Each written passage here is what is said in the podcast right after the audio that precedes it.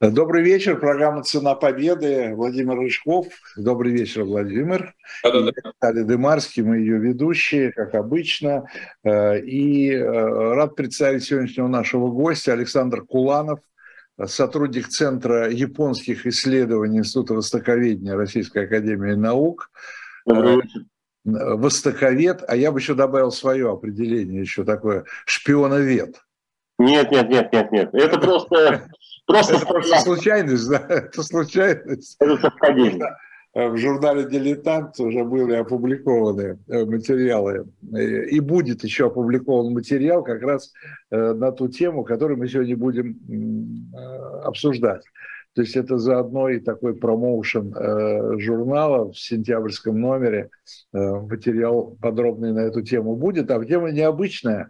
Речь пойдет о попытках сепаратного мира – между Японией и Соединенными Штатами а, в 1945 году, естественно, да, а, летом 1945 года, перед окончанием Второй мировой войны, мы знаем, и Александр вот в своей этой статье ссылается на, мы знаем на, по 17 мгновением весны, э, да, э, как э, американцы, сидя в Швейцарии, там Далес вел переговоры с Вольфом там, и так далее, история, там не все у Семенова стопроцентно верно, но что-то такое там было. Да? Благодаря Семенову мы узнали, что это вообще интересно. Ну да. А чтобы об этом почитать. Это правда. Вот. Но честно вам скажу, для меня это полная неожиданность. И вот нам сейчас, я надеюсь, Александр все это разъяснит. Попытка э, сепаратного мира со стороны Японии. Потому что в моем представлении, э, вот как нам преподносят историю Второй мировой войны, японцы шли до последнего. Собственно говоря, и за что и получили две атомные бомбы. Да? Потому что не хотели вовремя сдаться. А, ну вот, я не знаю даже с чего начать. Начинайте вы, Александр, с э, рассказ, что, что и где. Это Далис? Э, это, это, это снова Далис, это, это все о нем. Э, но по большому счету это все про политику и про то, что при ближайшем рассмотрении многие вещи выглядят не так, как казалось раньше. Это, кстати, к 17 мгновениям относится, потому что роман-то замечательный, не только потому, что классный детектив, но и в связи с тем, что приковал внимание очень многих людей к изучению Второй мировой войны, во всяком случае, некоторых ее этапов. А у Юлиана Семенова была абсолютно писательская особенность. Он умел э, в общем-то, довольно прозрачный исторический факт, какую-то ситуацию, сложившуюся в истории, вывернуть наизнанку для того, чтобы сделать хороший детектив. И вот э, «17 мгновений весны» основаны на истории, которой не было. Я сейчас имею в виду Штирлица. Да? Не, не было Штирлица, и Штирлиц не проник э, в секреты Рейха. Э, да, собственно, особых секретов не было. И в случае с э, японскими переговорами, забегая вперед, там примерно такая же история. Почему не было секретов? Э, потому что история началась в январе 1943 года, когда в африканской Касабланке состоялась американо-британская конференция на, высшей, на высшем уровне. И вот тогда была принята декларация о полной безоговорочной капитуляции трех стран – Германии, Италии и Японии. И сама по себе возможность сепаратного мира между какой-то из этих стран и кем-то из союзников, она э, декларацией Касабланки исключалась. Январь 43 года. Через месяц, в феврале 43 года, э, в Берн, в Швейцарию, прибывает э, руководитель Европейской миссии управления стратегических служб э, США, это прообраз будущего ЦРУ, э, гражданин Ален Даллес. Это уже, вот, э, как вам сказать, Э, по-моему, это уже интрига, да? Главы США и Великобритании решают никаких переговоров по сепаратному миру, миру не вести, после чего их представитель, представитель США прибывает в Швейцарию для того, чтобы прозондировать почву. А с кем можно вести переговоры? Запрещенные переговоры. А, здесь, э, да, и здесь Далис. Это уже вот, э, как вам сказать, Э, так, у нас какая-то накладка, по-моему. Главы США и Великобритании решают никаких переговоров по сепаратному миру. Я сейчас слышу себя. Да-да, все уже, это я. Правили, да? А. Так вот, э, дальше возникает возникает второй такой внутренний конфликт, драматургический, уже между э, Юлианом Семеновым, Семеновым и историей. Э, мы из 17 мгновений весны знаем, что это была абсолютно секретная миссия, в которой вот повезло проникнуть э, Штирлицу и пастору Шлагу. Ален Даллис потом оставил воспоминания о том, как это было, и в этих воспоминаниях есть потрясающие совершенно строки. Я процитирую там коротко. «Я пробыл в Швейцарии всего несколько недель, когда одна весьма уважаемая и популярная газета опубликовала статью, где меня назвали личным представителем президента Рузвельта, прибывшим со специальным заданием. В принципе, после этого Штирлиц мог лететь на встречу с Даллисом сам и даже не снимать парашют, если что. То есть в газете в швейцарской было опубликовано, что к ним в страну прибыл э, резидент американской разведки со специальным заданием.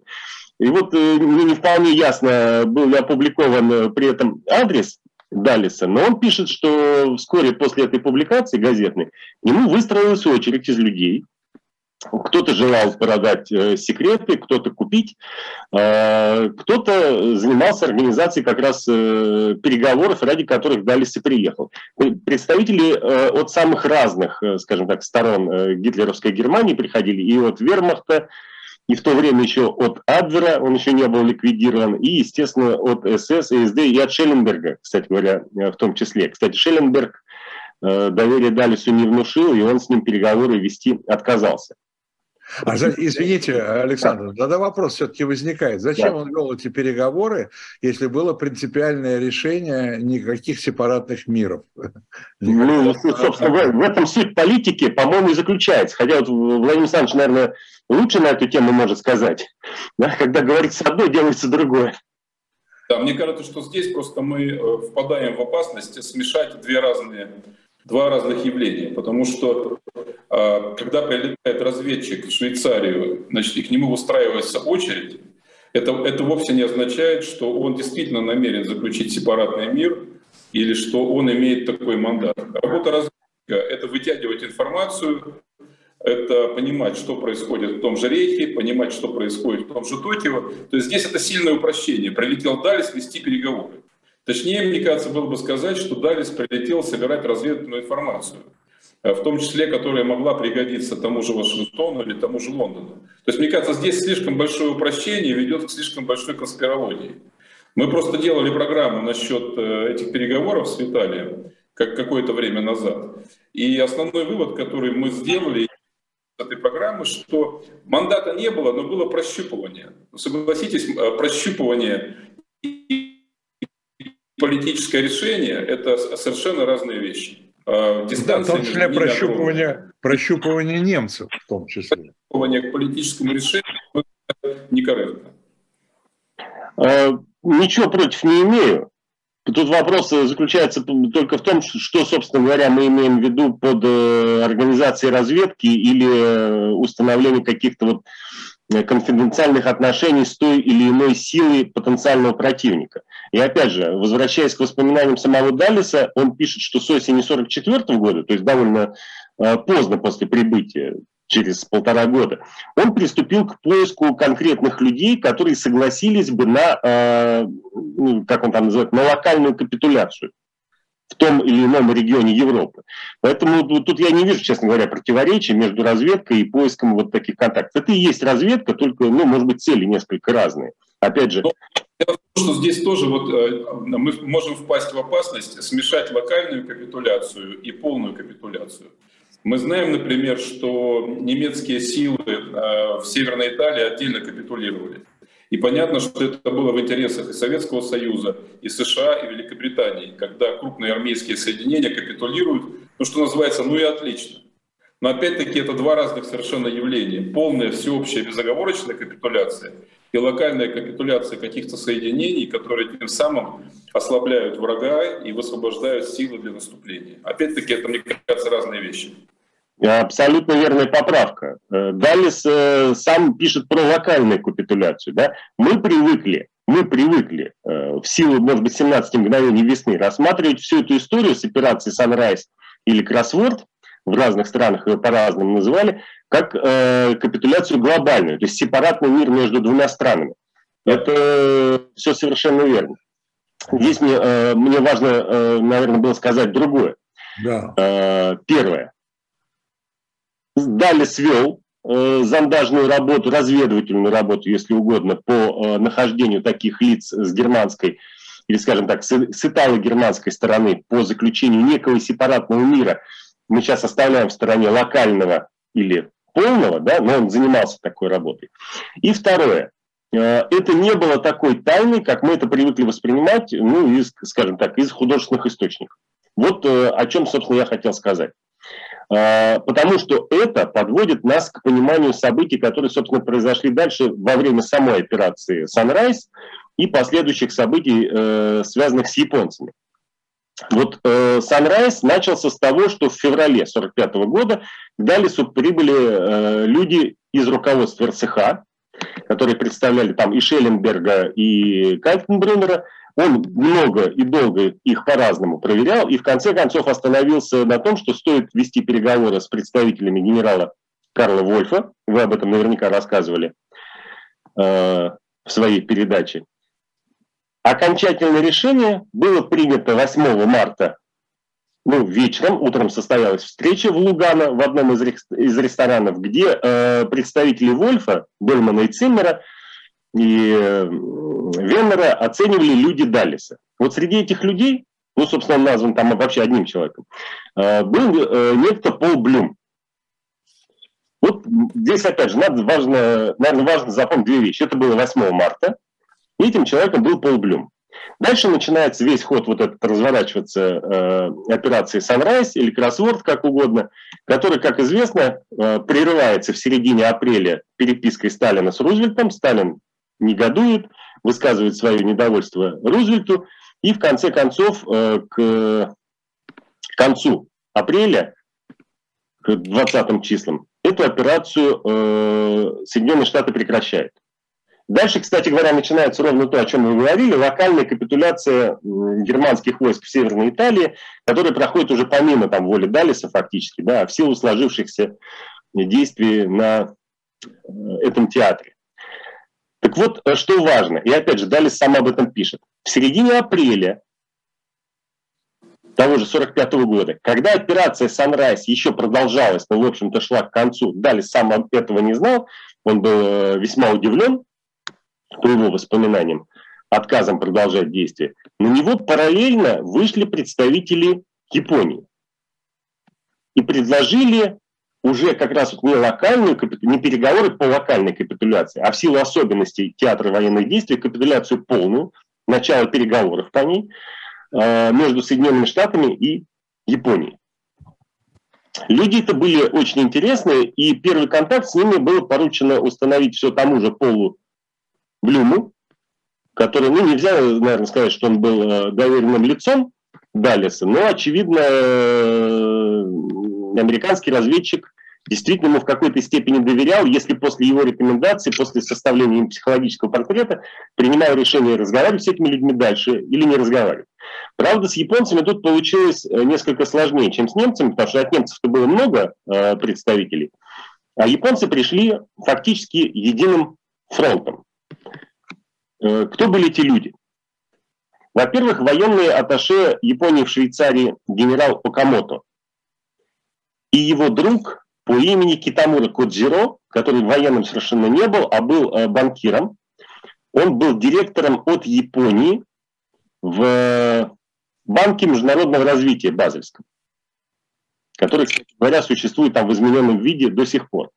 Банк был создан Э, если я не ошибаюсь, в 1934 году для обеспечения сделок между целым рядом стран, которые участвовали в Первой мировой войне и были ограничены э, разного рода договорами послевоенными э, в своих валютно-кредитных возможностях. Это Германия, Италия, Япония, в общем, все страны, которые э, приняли участие потом во Второй мировой войне, за исключением Соединенных Штатов, потому что Э, США представляли там через, э, были представлены в Базеле через Морганы, через частный банк, не государственный.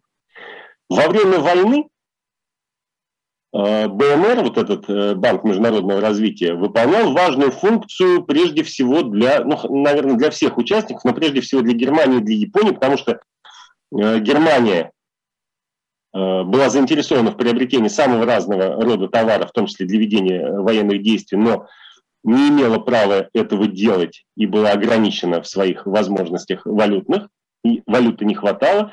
И через этот банк шел обмен золота, в том числе полученного э, в концлагерях, золотых слитков 20-килограммовых, на валюту для проведения своих торговых операций, в том числе в интересах военной промышленности.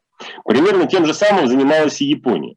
И от каждой из, этой, из этих стран, повторяю, в банке был свой директор. Господин Китамура, которого я упомянул, который находился в близких отношениях с военным атташе Окамото, э, был как раз э, представителем Йокохама Спеши банка в Базеле. Он, в свою очередь, понимая, что его кандидатура, э, как и у Камота, может оказаться для Далиса и, соответственно, его руководства в Вашингтоне не самой авторитетной, э, уговорил подключиться к этому делу, к переговорам руководителя экономического отдела банка, шведа Пера Якобсона. Это авторитетные фигуры и в довоенном э, банковском мире, и в э, времен войны. А после войны Пер Якобсон стал э, директором-распорядителем Международного валютного фонда. То есть это действительно увесистая такая политическая фигура, с которой ну, в Америке должны были считаться. И Якобсон согласился э, с японской стороны выступить. Но это не все участники переговоров. Дальше э, там э, подключаются еще более необычные, интересные люди. На встречу с Блюмом э, приходит некто э, доктор Фридрих Хак. Я не могу просто не рассказать об этом персонаже, потому что уж очень он вот... Удивительно, как Юлиан Семенов обошел своим вниманием. Удивительный был человек. Э, с молоду э, увлекался Японией, учил язык. Э, после, вернее, даже перед самым началом Первой мировой войны отправился работать на Южно-Маньчжурскую железную дорогу. Это такая госкорпорация японская в северо-восточном Китае. Там учил язык, там встретил начало Первой мировой войны, оказался участником осады японцами германского порта Циндао и попал к японцам в плен. Полину продолжил заниматься изучением языка, заодно э, организовал несколько побегов германских военнопленных, был сам пойман, получил полтора года тюрьмы, сидел до 19 года, а когда его выпустили, отправился не в Берлин, а в Токио, где поступил на службу в компанию Mitsubishi, ну, которая тогда выпускала не Паджеро, а в основном специализировалась на кораблестроении. А, Поскольку вот эти страны, его родные, в общем-то, страны, потому что он был таким э, мостиком между Берлином и Токио, и Германия, и Япония оказались, как сейчас бы сказали, под санкциями после э, Первой мировой войны, и эти санкции касались прежде всего военной промышленности и развития армии и флота, э, доктор Хак нашел себе нишу, вполне э, подходящую для его существования. Он стал неофициальным э, мостиком между представителями э, корпораций, связанных с производством вооружений и боевой техники и в Германии, и в Японии. Ну, попросту говоря, это такой нелегальный торговец оружием, который использовал во всю личные связи, знание языка, э, умение э, соблюдать конфиденциальность, очень был склонен к э, всяческому э, засекречиванию всего и вся, может быть, даже по личным причинам, потому что известно, что в Германии в середине 30-х он арестовывался по обвинению в гомосексуализме и должен был отправиться в концлагерь, но вот японские друзья его тогда спасли от этого дела, за что он был по гроб жизни благодарен. Когда в 1934 году было создано бюро Риббентропа, такое параллельное Министерство иностранных дел э, гитлеровское, э, доктор Хак внештатно возглавил в нем японское направление и стал посланцем Риббентропа в Токио. Он постоянно туда приезжал, вел переговоры. В значительной степени организация э, переговоров Риббентропа с э, генералом Осима и последующее заключение пакта Германии и Японии, это вот с организационной точки зрения, это в значительной степени заслуга доктора Хака, э, который в силу вот своих э, склонностей к соблюдению секретности в Токио никому не доверял.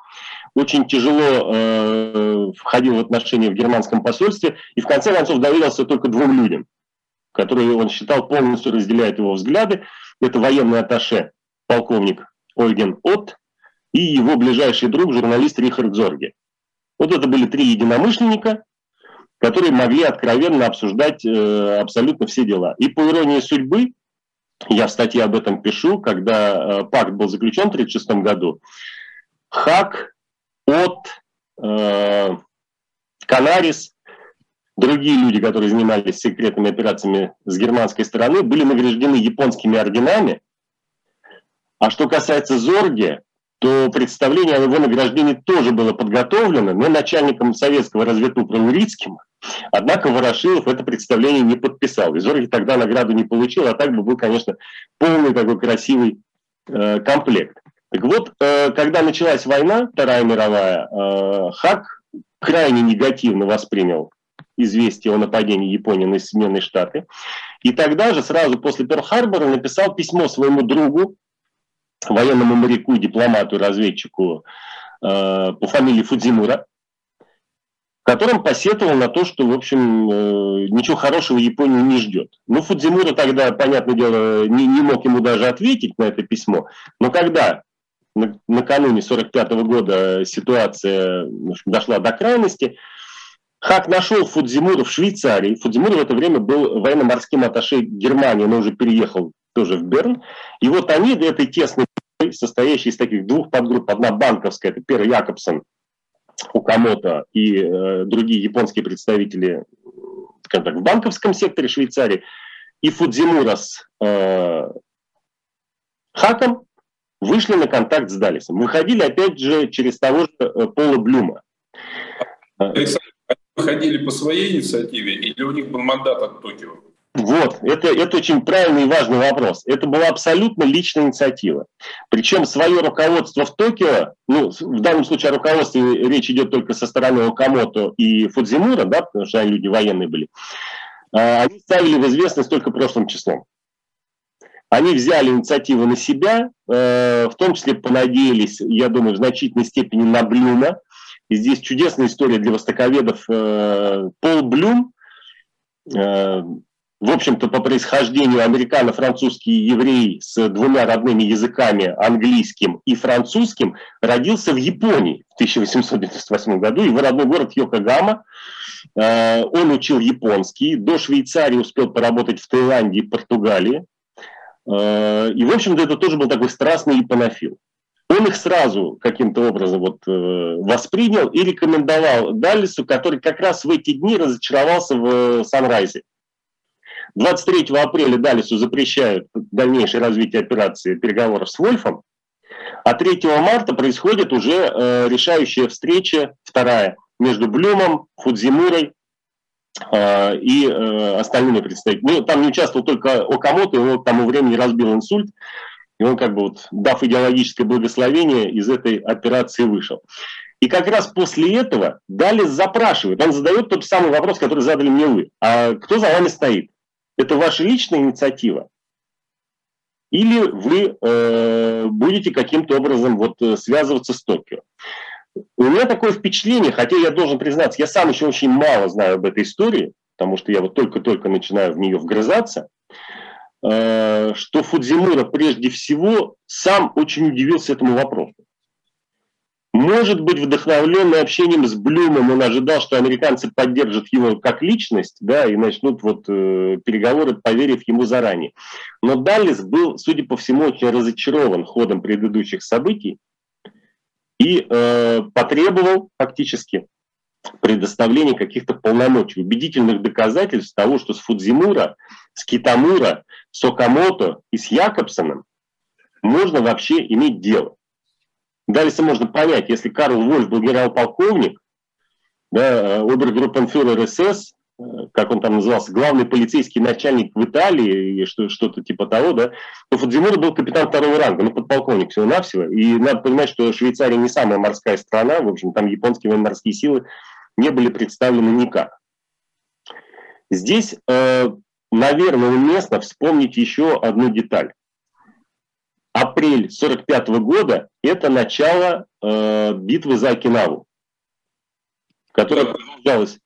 Для наших слушателей поясню, что кто, может быть, не очень там следил за этими делами, что фактически это уже вторая на сами японские острова.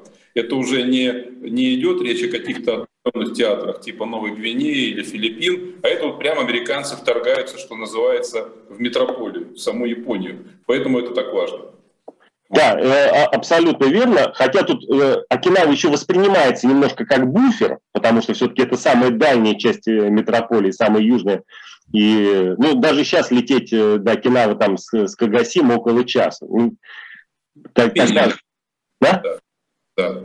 Но тем не менее... Уже... Но, но тем не менее, да, это, это уже битва за Японию непосредственно. Ну, действительно, не за Новую Гвинею, там, не за Австралию, не за Микронезию какую-то, а начинается битва за Японию. И американцы начинают утюжить, в том числе вот саму метрополию, самую что ни на есть, начиная с февраля 1945 года. Аэродромы теперь размещаются на таком расстоянии, что американские самолеты могут долетать. В феврале 45-го американцы испытывают э, новый вид оружия, напалм, э, на японском городе Кобе и сжигают его. Это важный портовый город, военная база, военно-морская база. А, в ночь с 9 на 10 марта американцы испытали э, напал на Токио. Токио был сожжен практически весь, погибло около 120 тысяч человек. Это превышает, кстати говоря, единовременные потери Японии от атомной бомбардировки в Хиросиме. Ну да, просто, я напомню, э, немногие бывали, я, например, бывал в Киото, и просто поясню для тех, кто не бывал в Японии, что там вот эти старые города, это в основном деревянные, деревянные дома. И там, если пожар серьезный начинается, там выгорает, по всей видимости, вообще весь город. Совершенно верно. Э, в Токио была незначительная все еще к 1945 году плотность э, кирпичной бетонной застройки, и американцы бомбили с большим смыслом. Я видел японские книги, в которых напечатаны э, карты аэрофотосъемки, и на этих картах э, выделены американскими наводчиками кварталы, которые бомбить не надо. Они изначально предназначались для размещения штабов, э, казарм для солдат и так далее. Но жилой город, действительно весь деревянно-бумажный, с э, масляными светильниками, с ручным там газовым, назовем это так, отоплением, он был уничтожен. И для Японии это, конечно, очень большой шок. Если до февраля-марта 1945 года японцы еще как-то верили в то, что война будет происходить где-то там, на Тихом океане, и там, может быть, и закончится, пусть даже не самым лучшим образом, но она еще там. После гибели Киото, э, простите, Кобе и Токио, фактической гибели, отношения очень сильно изменились.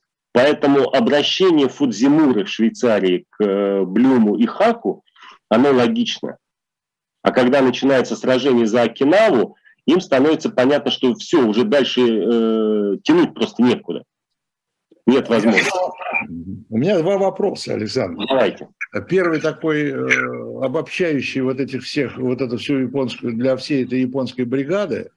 То есть получается, что они все, каждый по-своему или э, группируясь между собой, да, они пытались фактически обеспечить свое будущее. Да? Ну, в общем, это, было, это были личные инициативы всех. Они не были согласованы э, в центре принятия решений. Ну, я, я бы разделил все-таки вопрос на две части. Вот еще раз повторюсь, да, что в центре принятия решений они не были согласованы. Что касается будущего, тут зависит от того, что мы под этим будущим понимаем. Вот вы назвали меня шпионоведом. Я э, сразу открестился в страхе от, от этого титула. А, и не случайно. Это как раз вот э, объясняет, почему я открестился. Сейчас поясню. А, понимаете, в чем дело? А, эти люди в значительной степени, Блюм, Фудзимура, Хак, действовали по личной инициативе, но пытаясь эм, сохранить что-то им дорогое. Может быть, даже не мир в каком-то глобальном понимании, а вещи им, безусловно, дорогие. Они переживали за... За э, будущее Японии. За, за Японию, потому что все они были японофилами, я уж не говорю про Фудзимуру, естественно, потому что это была дорогая им страна. И это, кстати, очень интересный вопрос, который можно протянуть, от которого можно протянуть ниточки и к атомной бомбардировке, и к тому, например, почему не погиб э, Киото, хотя он был в списке 10 городов, которые должны были быть уничтожены. А одно из главных э, объяснений официальных, потому что этот город был дорог военному министру Стимсону. Там отдельная долгая история, если у нас сегодня будет время, я немножко там поясню про нее, да, но это опять, это личное отношение к вопросу. И когда у этих людей появляются, пусть даже иллюзорные возможности для того, чтобы стать объектами политики и на нее как-то начать влиять, они пытаются это сделать. Это не студентская работа. Они рассчитывают, что и союзники тоже заинтересованы. Но кому охота класть сотни тысяч американских, там, не знаю, британских, а в августе и советских солдат, э, если можно было все кончить уже в апреле-мае. То есть они рационально понимали, что они и спасают японское культурное наследие и японский народ, но в равной мере они э, рассчитывали помочь и союзникам э, добиться капитуляции меньшей крови. Так что, мне кажется, это вполне был такой патриотический и рациональный расчет. Да. Ну, я, я бы единственное, что не стал здесь употреблять э, выражение «помочь союзникам». Я думаю, что они рассчитывали, что союзники, ну в данном случае Соединенные Штаты, просчитают это просто с точки зрения арифметики, и станет понятно, насколько... Минимизации потерь, да. Да, насколько важно будет э, следовать минимизации потерь. И опять возвращаемся к Окинаве. Если до сих пор все сражения велись на море, там, в незначительной части в Индокитае, на суше, и, в общем-то, это были потери, исчислявшиеся, ну, хорошо, если, хорошо, нехорошее слово, пусть э, десятками тысяч человек, то битва на Окинаве это только с японской стороны потери около 200 тысяч, из них половина мирное население, и десятки-десятки тысяч уже с американской стороны. И Фудзимура, и все остальные, и, может быть, сам Даллес, они прекрасно понимали, да, что вот если мы начнем какой-то процесс эффективный, в отличие от Санрайза, то минимизацию потерь можно будет обеспечить. Мы дальше с вами вступаем на скользкий путь э, аналогии с разными, с применением разных видов оружия, почему это произошло. И мне сегодня хотелось бы вот этого пути избежать. Но я думаю, что да, японцы, в принципе, люди довольно рациональные, предполагали, что Далес, а следовательно Донован и Вашингтон в принципе поддержат их потому, что Америке это должно быть выгодно. Ну да. Э, Александр, еще один вопрос. Э, он такой, может быть, даже, может быть, филологический, но вообще-то он не филологический, конечно. Правильно ли эти попытки называть именно сепаратным миром? Потому что, собственно говоря, по сути, де-факто, да, война шла между двумя странами. Ну, нет, во-первых, не между двумя. Ну, я имею в виду на, на Тихом океане, да? Да, ну там участвовало не, не две страны. Мы, да, мы подсоединились я... Э, в, в августе. Да, я предполагаю, что вы имеете в виду сохранение позиции нейтралитета Советского Союза, которая, кстати говоря, была объявлена не, э, не подлежащей пролонгации в том же апреле 45 года. Да. Да, это вот, я это, думаю, Советский, Союз, Советский Союз не очень охотно, по-моему, пошел не очень охотно, да, я согласен. Не очень охотно, и, в общем-то, если бы японцы с американцами договорились, э, сепаратный мир предполагает некую сделку за спиной э, там другого союзника, скажем, да? Мне кажется, Советскому Союзу было бы все равно. В общем, да, если бы два крупнейших союзника, там была масса мелких, вроде Нидерландов и даже Китая, но в то время не имевшего влияния, естественно, на политической карте, если бы Лондон и Вашингтон обратились бы к Москве с предложением закончить всю эту историю вот в какой-то момент. Но вот начиная с, э, из Ялты, из Касабланки и дальше уже, сейчас мы подойдем к Потсдаму, э, как раз эти лидеры и Вашингтона, и Лондона требовали от Советского Союза все большего участия в войне с Японией. И здесь возникает да, еще... В какой мере, кстати, а в какой да. мере вообще Лондон был ангажирован и вовлечен э, вот, э, в Тихоокеанский театр военных действий, скажем? Они, они участвовали в Тихоокеанской войне на море. Э, английский флот принимал участие самое активное и, кстати говоря, к большому разочарованию камикадзе. Мы сегодня, кажется, перед эфиром их вспоминали, да, почему японцы не сдавались? Да. Потому что они камикадзе. Вот в истории Камикадзе есть э, любопытный такой тактический э, момент, связанный как раз э, с участием британских ВМС. Дело в том, что палубы американских авианосцев были деревянными в то время. И самолеты Камикадзе их пробивали, причем стремились попасть в хорошо видную сверху нарисованную квадратом шахту авиационного лифта для того, чтобы пробить да, и взорваться там внутри, где находится боеприпас, самолеты и так далее. А вот э, палубы британских авианосцев оказались э, бронированными. И японцы тогда очень сильно расстроились. Это как бы отдельный разговор к истории камикадзе. Ну Оказалось, что британские авианосцы не пробиваются. Но они принимали участие э, в войне на море, хотя, наверное, их э, присутствие было больше связано с психологическим эффектом показать э, Японии, что э, противников становится все больше. Во-первых, Соединенные Штаты не слабеют, да, во-вторых, подключаются союзники. Ну и э, нести, конечно, бремя каких-то э, вспомогательных операций, в том числе британцы проводили э, операции отдельно от американского флота по захвату нескольких мелких островов, ликвидации там крупных кораблей и так далее. То есть англичане на море воевали, хотя мы привыкли, конечно, ассоциировать в первую очередь с американцами. И вот, продолжая всю эту историю, возвращаемся. Пока идет битва на Окинаве, наши герои, пытаются э, друг от друга получить невозможное. Далес от э, Фудзимуры и э, Китамуры через Якобсона подтверждение их полномочий из Токио. Ну, с банкирами вообще сложно, а Фудзимура через голову, через своих непосредственных начальников обращается в штаб э, военно-морского флота, в генеральный штаб э, императорских военно-морских сил, э, как это тогда называлось, э, к адмиралам, начальнику штаба адмирала Тойода и к министру адмирала, адмиралу Яная с просьбой подтвердить его полномочия и выйти самим на переговоры. Причем э, Тойода посоветовал быть поосторожнее с хитрыми американцами, никогда американцы не верили их противники, но при этом выразил желание лично прибыть в Швейцарию для ведения переговоров. То есть такую миссию Вольф он э, готов был дать на себя. А вот э, министр военно-морской, адмирал Янаи, повел себя иначе. Э, в общем-то, в стиле японского менеджмента. Мне это очень история знакома, я много лет японский менеджмент преподаю. И когда я об этом прочитал, ну вот это просто коренной вопрос, как вести переговоры с японцами. Э, он устранился от решения проблемы и передал все запросы, полученные из Швейцарии от Фудзимура, в МИД. Но это же вопрос, связанный все-таки с международными отношениями. Пусть дипломаты и решают. И в результате вот это вот подтверждение э, полномочий затянулось на, э, сколько получается, ну на два месяца фактически. 13 июля, июля заместитель директора управления стратегических служб США Чарльз Честон сформулировал меморандум на имя госсекретаря США. Я, он, он не длинный, да, но вот в нем вся картинка. 12 и 13 июля от мистера Алена Даллиса, находящегося в Висбадене, получена следующая информация относительно новой попытки Японии связаться с властями союзников через представителей УСС в Швейцарии.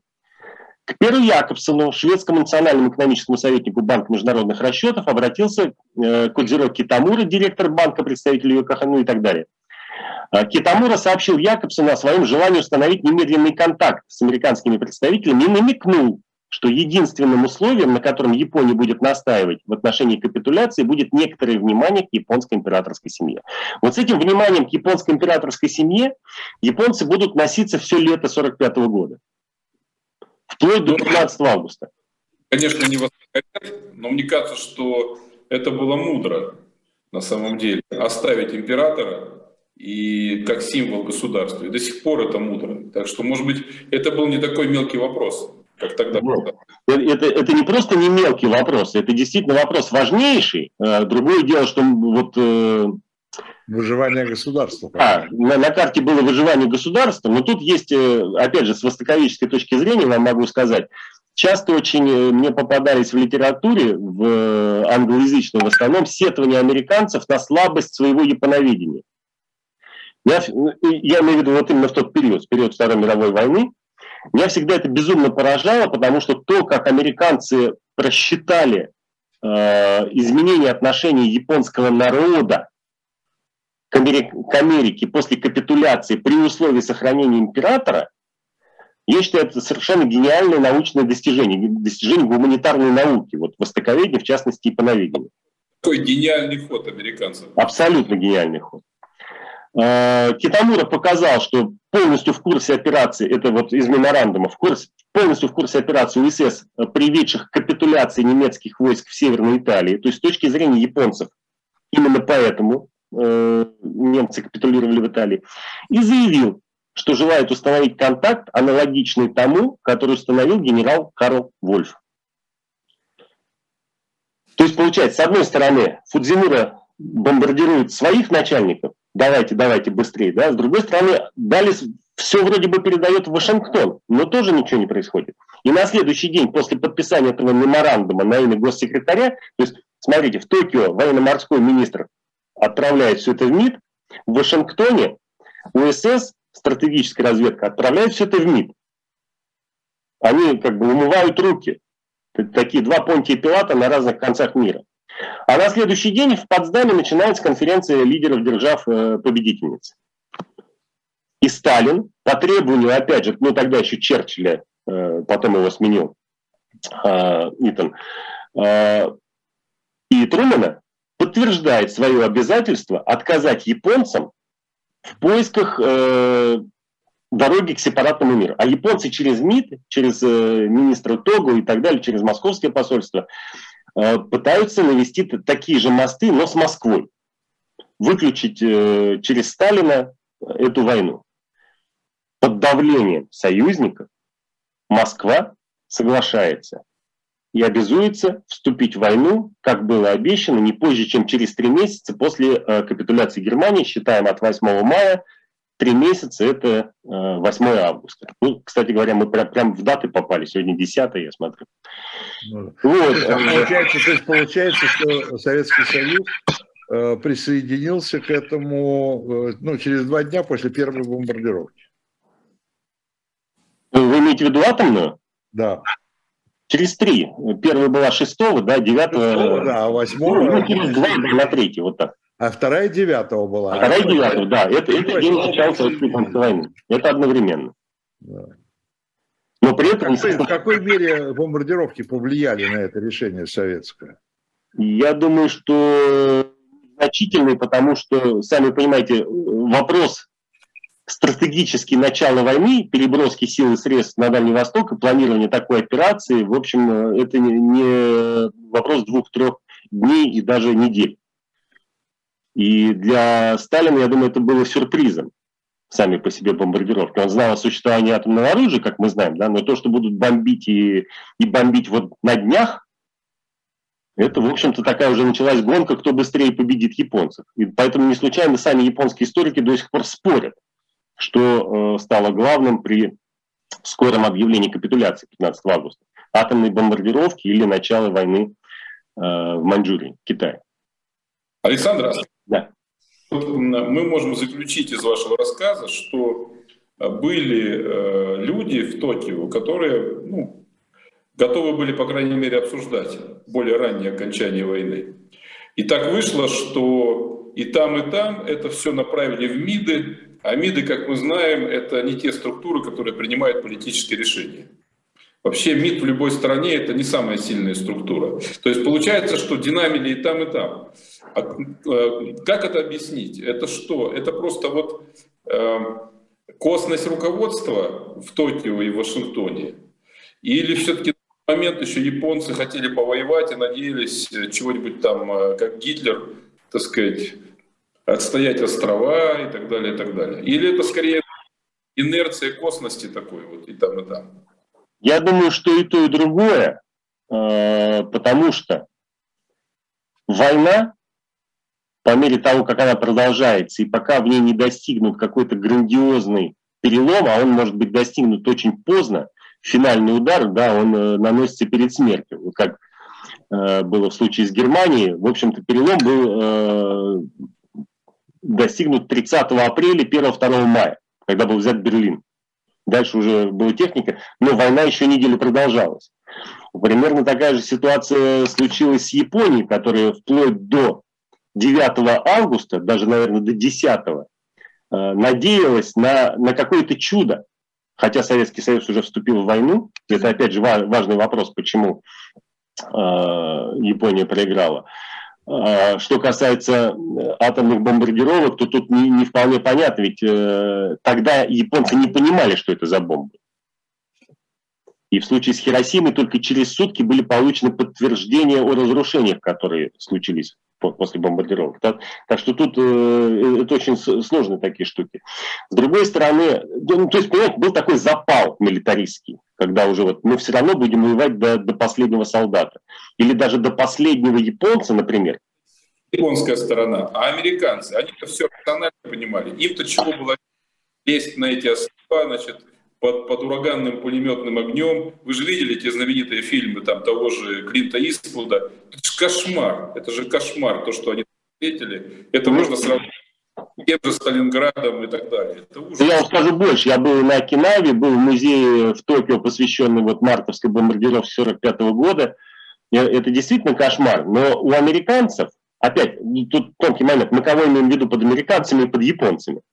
Вот у американцев, если это не МИД, а высшее руководство страны, ну, например, президент Труман и еще несколько человек буквально, у них уже был другой расчет. Они про атомную бомбу узнали, про бомбы, потому что, напомню, было 10 целей, назначено в Японии, они понимали, что э, сопоставление складывания вот этих двух векторов атомных бомбардировок и вступления в войну Советского Союза приведут к неизбежному слому японского сопротивления, и поэтому, э, наверное, уже не видели смысла в ведении переговоров, когда и так победа близка. Она в руках.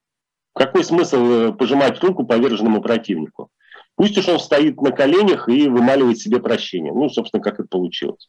И когда 15 августа было объявлено о капитуляции, генерал Укамото, с которого началась вся эта история в Берне, который сразу в самом начале получил инсульт и потом как бы вот вышел немножко как в сторону, да, но с него начиналось, военный аташе, он застрелился. А, Фудзимура вернулся в Японию. Хак остался в Швейцарии и умер вскоре в 1949 году. А, а, Ален Далис, как мы знаем, продолжил службу в УСС, потом стал первым, э, не первым, но в любом случае директором ЦРУ.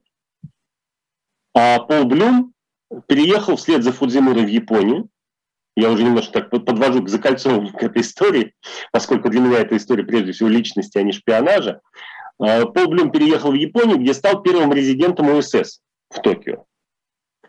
И, кстати говоря, вынужден был там вести довольно такую странную жизнь, потому что генерал МакАртур сильно не любил политических разведчиков, потому что, естественно, видел в Доноване конкурента, и ему не нужны были там лишние люди штатские. А, Блин работал под крышей посольства первого секретаря, но, тем не менее, он сразу нашел Фудзимуру, он нашел э, Синтару Рю, бывшего корреспондента Асахи в Швейцарии, они вместе основали так называемое общество завтраков, завтраков или их называли общество восьми самураев. Это как раз вот к вопросу о разведке, на которой собирали самых влиятельных людей Японии в то время, в том числе приходил туда премьер-министр Йосида, и обсуждали э, пути восстановления и развития страны. И под эти цели Блюм даже купил э, однажды самурайскую резиденцию клана Набысима в центре Токио, в нынешнем районе Сибуя.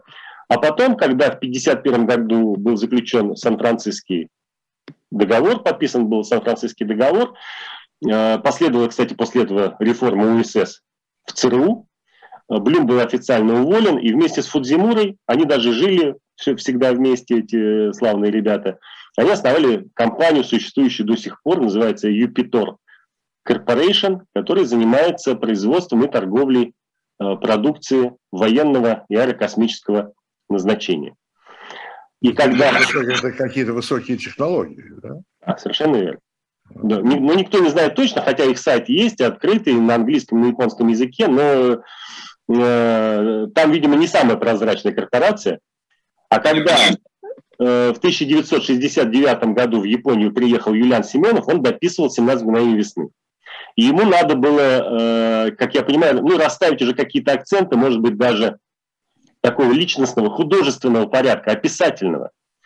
Он искал всех свидетелей тех событий и очень хотел найти Пола Блюма, про которого знал только одно, что он жив. как сам Семенов писал, я объехал всю Европу, всю Америку, Пола Блюма нигде не было.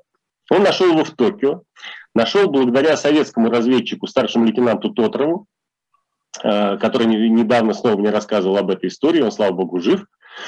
Э, Семенов встретился с Блюмом в отеле «Империал», где было то самое общество восьми самураев заседало после войны и узнал подробности, благодаря которым «17 мгновений весны» э, стали выглядеть э, ну, вполне себе исторической книгой, хотя на самом деле, конечно, это детектив, художественное произведение и так далее.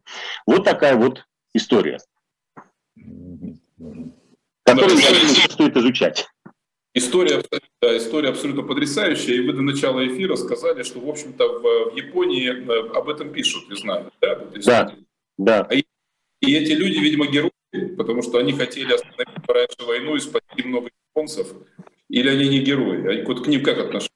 Или наоборот, они э, значит, сомнительные предатели, которые там чего-то пытались за спиной императора.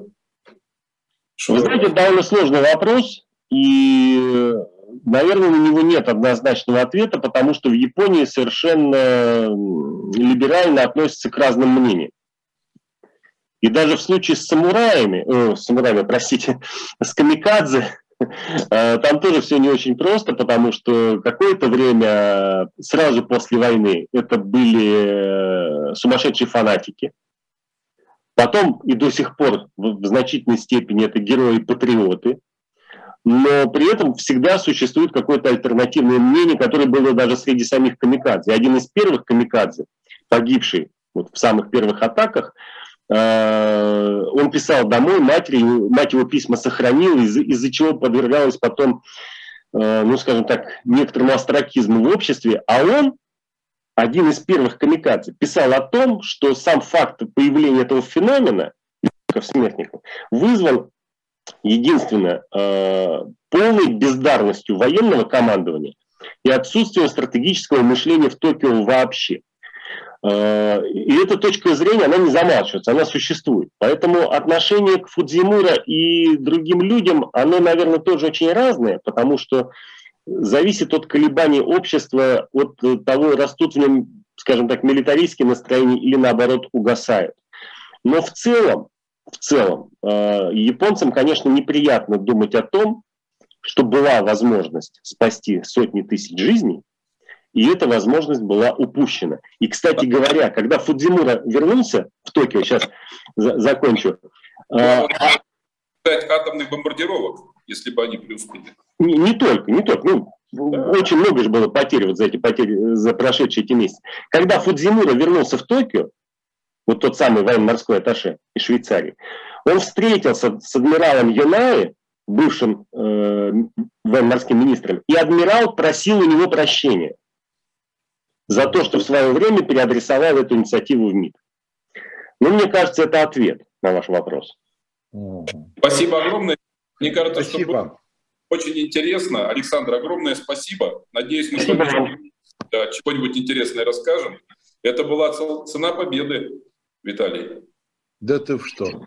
Да, да спасибо. До встречи через неделю, как обычно. Ну и мы Напоминаю, дилетант, э, шоп-дилетант на медиа.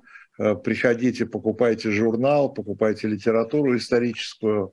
Э, мы, мы по-прежнему с вами. Да, всего доброго. До встречи. Спасибо. До свидания.